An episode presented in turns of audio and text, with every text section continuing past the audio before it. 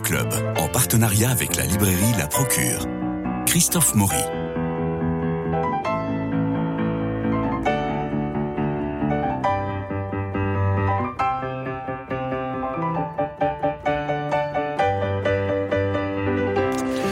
Alors un énième livre d'une veuve ou d'une amoureuse qui raconte en lamento, en sol mineur, le chagrin et la maladie d'Alzheimer qui a défiguré l'époux, on en lit un et on les a tous je ne peux pas vous cacher ma lassitude devant ce type d'ouvrage, seulement voilà. Les mantes publiées chez Stock montrent l'extraordinaire sincérité de l'épouse et l'authenticité de la journaliste, car l'auteur, Fabienne Pasco, directrice de la rédaction de Télérama jusqu'au 31 décembre dernier, est une femme secrète, pudique, autoritaire et reconnue. Nous étions tous les deux amoureux de nos métiers et du travail, écrit-elle, pour retricoter telle Pénélope attendant son Ulysse qui avoue plus de 40 ans d'amour fou et tant de trous dans notre vie ensemble. Fabienne Pasco, bonjour, quel livre? Merci. Vous alternez vos chapitres avant le décès, après le décès, mais toujours le deuil et l'amour. Vous ne l'évoquez votre amour qu'à la troisième personne du singulier et par deux fois seulement, son prénom échappe du clavier, Louis, et aussi dans la quatrième de couverture. On, en parle, on dit qui il est ou on laisse Louis? Simplement Bien sûr, c'est un homme tellement remarquable et formidable. C'était Louis Dandrel. Voilà. Euh, que j'ai rencontré à 23 ans, en 78, qui avait déjà été euh, à l'époque euh, le brillant patron de, France Musique, un peu révolutionnaire, parce qu'il avait osé écrire France Musique avec un S à musique. Et donc, il la voyait aussi comme une. Il se disait rédacteur en chef de France Musique. À l'époque, euh, il voulait instaurer un climat journalistique dans la chaîne et y introduire toutes les musiques. Moi, je l'ai connu. Alors, il a évidemment été viré assez vite. Euh, de grands esprits comme Lévi-Strauss ou, même Sartre reprochaient euh, l'intrusion euh, dans leur chaîne préférée, où ils aimaient ronronner côté classique, de, musique du monde. Donc, ça s'est mal passé et de son. Et, alors, de son. Et alors, euh, vous, vous, rendez un hommage euh, à Knut Victor, un immense euh, Danois amoureux de la nature et toujours en short, qui s'était depuis 13 ans installé ascétiquement en Provence sur des terres isolées, où il enregistrait à longueur de journée les cigales qui doucement se métamorphosent, les lapins qui rêvent, les vents qui caressent le paysage. Nous sommes dans les gorges du Régalon, à côté de Mérindol, et j'ai connu... Knut Victor Oui, je Quel homme exceptionnel Et qui m'a fait écouter le, le, le chant amoureux des escargots. Vous y croyez? Il l'avait enregistré. Bien sûr, il l'avait enregistré. Il a enregistré tant de choses. Alors c'est une histoire d'amour incroyable parce que euh, vous êtes l'aimante, la femme qui aime, mais vous êtes la femme qui aimante parce que c'était pas gagné. Les journalistes au monde, vous arrivez comme piégiste à Télérama et puis il crée le monde, le monde de la musique. Je vous cite, c'était l'époque lointaine où l'on inventait encore collectivement et joyeusement, où l'on défendait avec ardeur la démocratisation culturelle. C'est cet esprit de démocratisation culturelle qui va vous rassembler oui, parce qu'il avait fait, il a fait des choses formidables. Il avait fait, par exemple, les États généraux du bruit à La Rochelle, où il avait euh, incité, au tout début des années 80, euh, toute la, toute la ville euh, de La Rochelle, les enfants, les ouvriers, les, les, les, employés de magasins, à réfléchir à ce que représentait le bruit dans leur vie et à, et à faire une bande son de ce que de ce qu'il vivait quotidiennement.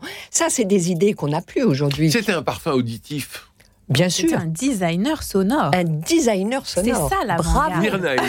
un designer sonore. Ça, c'est d'une modernité incroyable. On, sent encore plus ce, côté avant-gardiste, je trouve, au travers de, ce, de cette définition. Alors, Fabienne Pasco, votre livre, pour moi, a été une histoire aux plusieurs couleurs. D'abord, la couleur d'un hommage. On l'a compris, l'hommage à Louis, à son intelligence éclatante. La couleur aussi d'un moment suspendu. Parce qu'il m'a semblé que vous vous faisiez un cadeau d'un moment durant lequel vous vous retournez sur cette très longue partie de votre vie, des années à aimer cet homme. Vous, vous parlez de 44 ans à être obsédé, hanté de lui. Et puis la couleur d'une question que j'ai envie de vous poser. On sent dans votre livre vraiment beaucoup de sacrifices faits pour l'amour de cet homme. Vous attendez, vous ne demandez rien, vous êtes patiente. Alors racontez-nous un petit peu cette, cette force extravagante dont vous parlez de ne jamais rien réclamer. Je crois que c'est ça l'amour. Euh, à partir du moment euh, où on aime quelqu'un, euh, enfin c'est ce que j'ai appris au cours de cette histoire monstrueuse et merveilleuse à la fois. Euh, aimer quelqu'un, vouloir quelqu'un, désirer quelqu'un au plus intime de son âme, c'est c'est pas le harceler, c'est le respecter euh, profondément. Je l'ai sans doute un peu harcelé comme tous les amoureux, mais en respectant profondément euh, son identité, sa vie, Vous son secret. D'où le titre. Oui, euh, Ou alors oui, c'est lui l'aimant. j'essaye. Moi, C'est j'ai lui plutôt l'aimant senti que plutôt. c'était lui oui, l'aimant oui, c'est plutôt lui l'aimant. Vous étiez, je, je vous cite, une jeune journaliste plutôt piquante, drôle et folle, mais pas vraiment innocente. Bientôt, il tomba dans le piège. Peut-être avait-il envie de tomber dans le piège, écrivez-vous. Et c'est c'est quand même... C'est quand même une histoire incroyable parce que vous avez d'autres hommes dans votre vie. Bah, il fallait bien patienter. Voilà. Vous- vous le Et puis c'était des années libres hein, que, je, que je revendique totalement. Mais totalement. Il fallait, Et- avoir le, il fallait avoir le courage de cette passion. Et, et, et, en même temps, vous êtes, euh, oui, vous l'aimantez, euh, et le lecteur est pris, euh, car comme vous y allez, je, je vous cite encore, l'aimé ne regardait que moi et je me fichais de ce qu'on pourrait penser de ma folie, car je n'avais aucun espoir, rien d'autre que la passion d'aimer. C'est vrai. Vous savez, euh, dans les années, à mon époque, euh, au tout début des, des années 80, c'était pas si facile. Moi-même, dans mon dans mon milieu euh, catholique, bien pensant, c'était pas c'était pas simple. Vos parents sont rue La Fontaine, ils ont trois filles, vous êtes la dernière. Mon père vous- est militaire. Votre père est militaire. Il, faut, il vous aide parce qu'il faut dire que vous êtes enceinte. Alors, une fille mère, comme on disait à l'époque. Mais Fabienne Pasco, Louis, l'homme de votre vie, est marié. Il s'est marié quand j'étais enceinte, Eh oui, c'est un truc de dingue. Pour bien prouver qu'il ne voulait pas de cet enfant. Ouais. Donc, euh, il n'était pas marié parce qu'une une jeune fille euh, catholique pratiquante, euh, bien pensante, comme je le suis aussi, hein, je suis claudélienne dans l'âme avec une, une foi profonde, ne se serait pas attaqué à un homme marié. Je- C'est ridicule, c'est hypocrite parce qu'il vivait avec quelqu'un, mais il n'était pas marié. Mm. Il n'y avait pas le sacrement. Mm. Et pour moi, ça comptait. Donc, Et mais- votre mais- père vous demande de mettre une alliance quand, Ah il- quand vous êtes en ce- vacances. Pour, pour- ah oui, mon Et vous père. la jetez, l'alliance. Ah oui, oui, oui, parce que c'était mentir, c'était mentir. Et ma mère prenait le parti euh, de, de, De de l'épouse. De l'épouse. Donc j'étais complètement ostracisée dans mon propre milieu. Quand j'ai accouché, mes parents n'étaient pas là, mes parents n'ont pas voulu être là, j'ai été seule, seule, seule, seule. Mon Et père avait fait une crève de la faim quand il a appris, euh, quand il a appris que j'étais enceinte.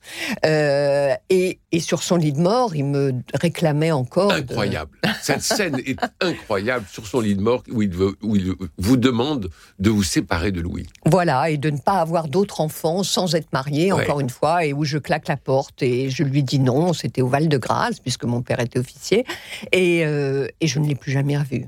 On Et- sent quand même ce- ce- cette Myrna. radicalité dans votre, dans votre choix, ce choix d'amour conscient malgré tout. Oui, parce que c'était le seul homme que j'ai jamais admiré de ma vie. Je l'ai vu, ça a été un coup de foudre comme dans les livres, et je l'ai trouvé, mais l'aimer, me, je le trouvais tellement remarquable que l'aimer me permettait de me dépasser moi-même. Chaque fois que je le rencontrais, par exemple, je préparais nos rencontres. Je Ah voulais, oui. je voulais être à sa hauteur Touchant, ça. pour lui poser des questions. Donc ça m'a ça m'a obligé à me sublimer en permanence cette passion. Donc rien que pour ça, ça a été pour moi une ascèse, beaucoup de douleur comme vous l'aviez dit tout à l'heure, mais ça a été aussi une ascèse exceptionnelle. Et alors là, vous devenez une femme de la tragédie.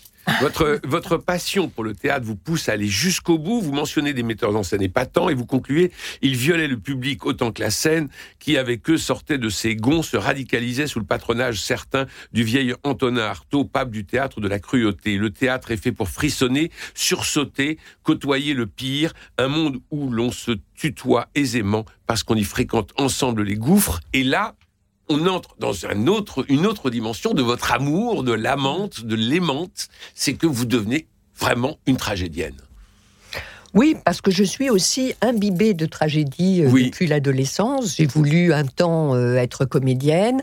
Comme je vous le disais, j'ai une passion euh, profonde depuis, depuis la toute petite enfance euh, pour, pour la, la tragédie classique française, euh, Corneille, mais surtout Racine, bien entendu. Et puis, et puis Claudel, que j'ai découvert un peu plus tard.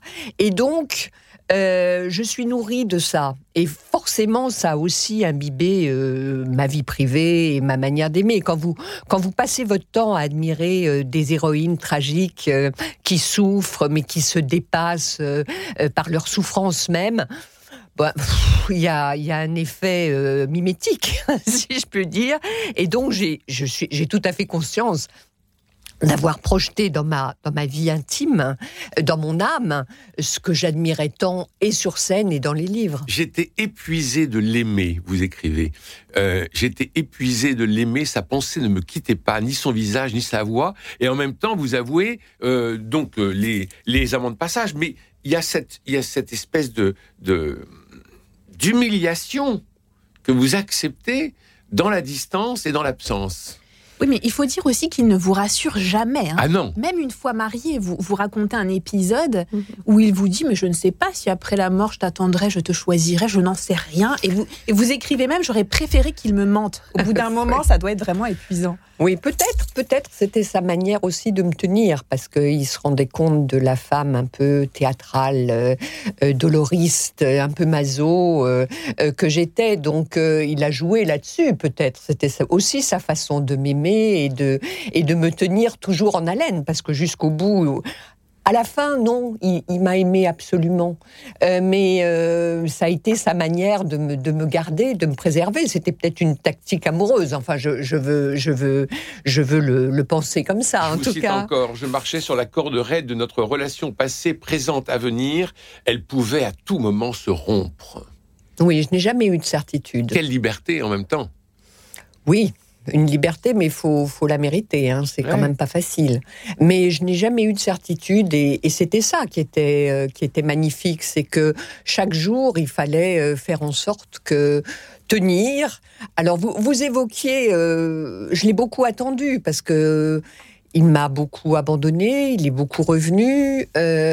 J'attendais toujours, mais il fallait être prête et ne pas sombrer à la fois pour mes enfants dans, dans, une, dans le marasme, euh, dans la décrépitude euh, qui, qui, peut, qui peut guetter, hein, euh, dans laquelle on peut sombrer. Donc il fallait toujours toujours essayer de me dépasser avec l'amour d'autres hommes qui m'aidaient à tenir. Bien sûr. Ça, c'était, c'était vu comme ça. J'ai trouvé une autre couleur aussi dans ce livre, c'est celle d'une sorte de culpabilité a posteriori.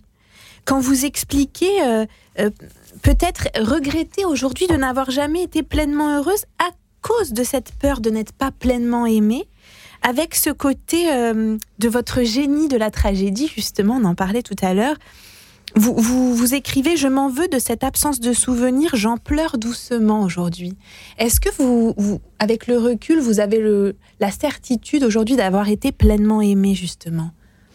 Je pense que j'ai été euh, pleinement aimé, en tout cas comme il savait, euh, comme il savait aimer. Je m'en suis rendu compte à des à des petites choses, euh, par exemple sa manière de me photographier.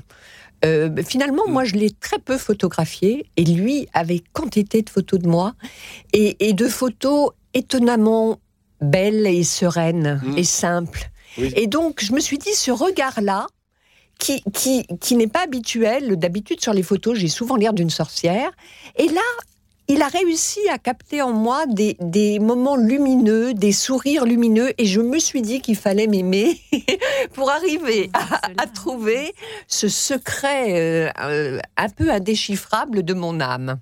La, sérénité peut-être en vous, la, la lumière. Alors il y a un autre aspect, euh, on a parlé de la tragédie, mais il y a aussi la religion, qui, alors on ne dit pas sur Radio Notre-Dame pour rien. Et euh, tu m'accompagnais volontiers à la messe et chacune de tes réactions quotidiennes était empreinte de charité.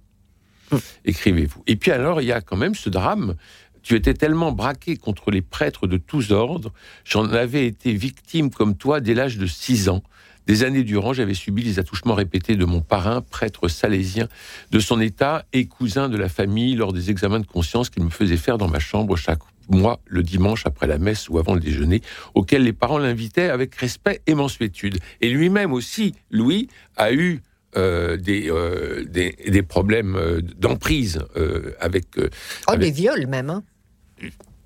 N'ayons pas peur des mots. N'ayons pas, peur, des, mots. Et donc, il y a un refus, du, enfin, un anticléricalisme, voilà, dans ce, dans, dans ce livre, dans cette façon d'appréhender la religion. Et puis, il y a ce moment de grâce qui va être euh, euh, le sacrement des malades, Mhm. que votre fils Paul, Mhm. euh, qui va faire venir son ancien aumônier, je Oui, crois. l'aumônier de Luc, qui est Le Luc, actuellement euh, le- père Antoine de Deville, qui est actuellement le, le curé de Saint-Honoré-des-Laux, Ouais. et euh, qui a été remarquable parce que moi, bizarrement, ça n'a pas été un drame qui m'ait marqué euh, les attouchements dont j'ai été victime. Pourquoi? Parce que j'étais toute seule, d'une profonde solitude, je n'en parlais pas, et j'étais tellement innocente. Je savais pas vraiment ce qui m'arrivait. Je savais pas vraiment ce que c'était. C'était dégoûtant, je détestais ça. Je n'osais pas en parler à mes parents, qui adoraient, euh, qui adoraient mon parrain, salésien, mais je savais pas. Louis, lui, il était d'une famille de sept garçons. Donc, ils s'en parlaient entre eux parce que tous y sont passés. Ah la vache. Incroyable. Et donc, ils se sont montés le bourrichon entre eux, bien entendu. Mmh. Et dans une famille très très chrétienne qui était la leur, immensément chrétienne, les parents euh, ne, ne les croyaient pas. Donc ça a provoqué une révolte. Bien sûr. Ah oui, qui a été parents ne les ont terrible. pas cru. Mm. Les parents ne les ont pas cru. Moi, mes parents, je leur en ai même Même jamais pas parlé. Et donc, euh, donc Louis a nourri euh, mes fils, euh, tout en qui ont eu une éducation chrétienne, de, ça. Et ça l'a tellement marqué que donc, au moment de lui donner le, sacrement des malades, on a, on a fait appel à, l'aumônier de Luc et mon fils aîné se lève et, lui dit Avant que vous donniez ce sacrement à mon père, j'aimerais que pour lui, vous vous excusiez au nom de l'Église contre tous les abus sexuels qui ont été faits sur de jeunes enfants. Oh, grand moment de solitude. Je me suis dit, mon Dieu, comment le Oui, prêtre une va, va réagir? Mm, Mais oui, oui, oui, oui, oui. Puis mon fils était raide comme la justice, tremblant, blême, blafard. Euh, Et la réaction. et réaction exceptionnelle du prêtre qui s'est levé, qui s'est excusé au nom de l'Église. Et donc, on a tous été, euh, ça a été un moment de de réconciliation. réconciliation, Et de grâce et Oui. d'apaisement. Et ensuite, je l'ai conduit auprès de mon mari, mais cet apaisement a été euh, vraiment formidable pour toute la famille. Mais des prêtres de cette intelligence-là, il y en a Bien beaucoup, sûr. beaucoup. Mais oui. Mais il, faut peut-être aussi savoir les provoquer. Et franchement, j'ai été. Oh quand j'ai entendu mon fils, je me suis dit Mon Dieu, mon Dieu, mon Dieu, quel enfer Comment ça va tourner Comment cette ça va tourner Et on a l'impression d'ailleurs que Louis euh, ressent cet apaisement. C'est comme s'il attendait finalement ses excuses suivies du sacrement, parce qu'ensuite, on sent qu'il qu'il part euh, vraiment. Tout à fait. Et alors, un de mes fils, euh, un de mes fils, euh, je ne le savais pas parce que je l'aurais pas laissé faire, lui a dit juste après ce sacrement, euh, papa, tu peux partir maintenant. Et après tout ça, après cet apaisement, il lui a dit à l'oreille, papa, tu peux partir. Et son père est mort dans la journée. Moi, je le re- Après, je l'ai enguirlandé. Je lui ai dit, mais non, moi, j'aurais aimé le garder encore. un Mais peu. oui, bien Mais- sûr. On sent qu'encore aujourd'hui, vous avez envie de le garder. Hein vous faites recouper ses, ses Ah, vêtements à votre taille, vous embrassez l'urne tous les soirs. On Mhm. sent qu'il reste extrêmement présent. Vous convoquez son image, son visage. Mhm. On sent qu'il qu'il vit encore avec vous. Oui, il vit, il vit en moi. Il vit en moi. Alors, je n'ai pas eu les signes escomptés, franchement, je peux le dire. Euh, J'attendais. je n'ai eu aucun signe. Mais Ça viendra peut-être. Euh, peut-être peut-être que j'y pense trop pour que ça Oui. vienne. Mais en tout cas, il m'habite, il me hante. Euh, je l'aime toujours profondément. Il m'aide à vivre. C'était un être euh, non seulement brillant, mais d'une telle charité, d'une telle lumière, d'une telle bonté, que c'est vrai que son modèle m'habite. Et parfois, je lui demande de m'aider. Et il est en moi. Et évidemment, ce livre. Alors en même temps, j'ai le deuil du livre maintenant Oui. parce que j'ai j'ai fermé la dernière page et je n'ai je ne peux plus rien dire. Mais je peux le garder dans mon âme. Oui, c'est ça, le moment suspendu dont je parlais tout à l'heure est, est- est- est clos avec ce, avec ce livre d'une certaine façon. Alors, on a parlé de théâtre, on a parlé d'héroïnes euh, tragiques, on parle de Louis, naturellement, on a parlé de musique, et puis il faut aussi parler de Télérama. Parce que c'est quand même votre ADN. Enfin, euh, vous êtes, vous avez passé combien de temps dans cette euh, Ah ben cette j'y suis toujours. hein. Oui, Maintenant, je sais, je mais, m'occupe. mais- mais vous euh, n'êtes plus rédactrice en chef. Non, je ne suis plus directrice de la rédaction, Voilà. je suis chroniqueuse théâtre et journaliste culturelle, comme à mes débuts. Ben, je suis rentrée à Télérama, j'ai été embauchée, après avoir été pigiste, j'ai été embauchée en 80. Vous voyez, ça fait euh, 43 ans et j'ai été pigiste en 78. Une rédaction forcément critique dans un magazine de critique culturelle et une rédaction rebelle, forte en gueule et rétive à l'autorité, comme je l'ai toujours été moi-même, qui m'avait adoubé en 2005. Et, et vous dites, euh, euh, Télérama, cet exigeant, cet essentiel passeur d'art et de pensée. Seul compte le magazine, pas moi. Et on, on- on vous sent complètement, euh, euh, enfin, on le sait, on le sait parce que votre réputation vous précède, mais vous avez incarné vraiment ce, ce, euh, ce magazine et je dirais cette rébellion culturelle. Mhm. Je l'ai aimé ce magazine euh, auquel dans lequel je suis rentrée, donc toute jeune fille. Je l'ai aimé parce qu'il a été euh, mes universités. Il m'a appris beaucoup de choses. D'abord, il y avait des personnalités exceptionnelles. Je pense à Claude-Marie Trémois, Janine Carbois, euh, Pierre Bérard. Des, personnalités qui m'ont forgé dans leur écoute, dans leur curiosité intellectuelle. Donc c'est un... C'est un magazine qui a été mes universités, où j'ai beaucoup appris. C'est un magazine qui traitait de tout avec euh, l'exigence par le haut de soulever le, de, soulever le lecteur, de lui donner à voir le monde à travers les artistes, à travers ce qu'on faisait de plus beau, de plus intelligent, parfois de plus brutal. Mais euh, donc c'est tout un état d'esprit. Je dis souvent que Télérama c'est un souffle, c'est un esprit, et c'est vrai que ça m'a nourri. Et j'ai tellement aimé Télérama, un peu comme j'ai aimé Louis, pas de la même façon bien Mmh, sûr, mmh. que j'ai toujours encaissé ce qui a pu avoir de difficile dans le fait de, de diriger une rédaction exigeante, euh, qui ne m'a jamais fait de cadeau, mais c'est tout à fait normal, et, euh, et qui m'a porté, et qui pendant la maladie, euh, après la mort de Louis, a été euh, exceptionnel dans son, dans son attention euh, à mon chagrin. Alors on est dans les années 80, c'est les années langues, et vous avez euh, quelques lignes, quelques paragraphes d'hommage hein, euh, à Jacques Lang et à ce, ce, ce grand, euh, ce grand moment incroyable, Oui. c'est cet élan. Ce souffle de culture. C'est la musique baroque à ce moment-là qui, qui, qui émerge. C'est un théâtre avec une forme de radicalité. Enfin, euh, c'est c'est assez extraordinaire. Vous- vous- et là, vous êtes aux premières loges. Voilà, on sort du, du tout politique des années 70 dans la foulée de, de mai 68 Au tout culturel grâce à Jacques Lang. La culture, il ouvre la culture à la cuisine, à la BD, à la mode. Euh, tout devient culturel et, et porteur de sens. Et du coup, euh, il y, a une- il y a une liberté. Euh, D'abord, il y a beaucoup de moyens. Il y a la- la- le budget de la culture est doublé à l'époque. Donc, il y a beaucoup de moyens qui sont donnés aux créateurs. Une attention aux créateurs. C'est le monde du créateur roi. Et donc, forcément, une créativité exceptionnelle. Ça, c'est formidable. On sent ce- ce- cette ébullition, Oui. cette richesse d'idées, de partage. C'est vraiment Et alors, on le sent dans le livre. euh, très belles années. Parce qu'il y a, il y a ces belles années, il y a Télérama, et puis il y a Louis, qui, euh, qui, euh, qui n'est travers- pas en reste, hein, parce que lui Bah non, parce que Louis, Louis est l'initiateur de la fête de la musique, par exemple. Mhm. Euh, il était tellement modeste qu'il ne l'a qu'il ne l'a jamais dit. Mais en fait, la, la fête de la musique, il l'avait euh, il l'avait créée euh, euh, à France Musique en faisant des fêtes musicales amateurs dans toute la France et en collectant toutes ces musiques qui étaient inventées. Et puis lui, euh, il imagine à ce moment-là le, le design sonore euh, qui était alors très il impressionnant. travaille pour la SNCF Il notamment. travaille pour la Le fameux SNCF, il jingle le, logo, que tout le le, monde- le jingle de que la. SNCF, que celui précédent, euh, euh, l'actuel.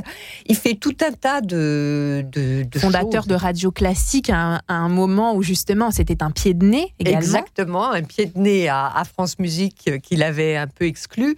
Donc lui-même invente, imagine, fait des jardins sonores, euh, euh, met le son. Euh, il disait toujours qu'on était sourd et qu'il fallait qu'on qu'on devenait sourd et qu'il fallait euh, nous réapprendre à entendre le bruit des Oui. choses, le bruit du monde. Eh bien, nous entendons le générique puisque nous terminons cette émission. Merci, merci, Merci, Fabienne Fabienne Pasco. Il me reste à remercier Jean-Paul Lérine pour la réalisation, Philippe Malpeuch pour les génériques, François Dieudonné pour l'organisation des studios, Louis-Marie Picard pour la retransmission sur les réseaux sociaux. Demain, nous parlerons de cinéma, entre autres. euh, de Vaincre ou Mourir, qui fait polémique. Nous décrypterons tout cela. Mais enfin, ça, c'est demain. N'oubliez pas de lire Les Mentes de Fabienne Pasco, publié chez Stock. C'est vraiment épatant. Et Myrna, merci pour votre lecture. Merci à vous. Et merci à toutes les deux pour votre charme. Je vous embrasse. Christophe.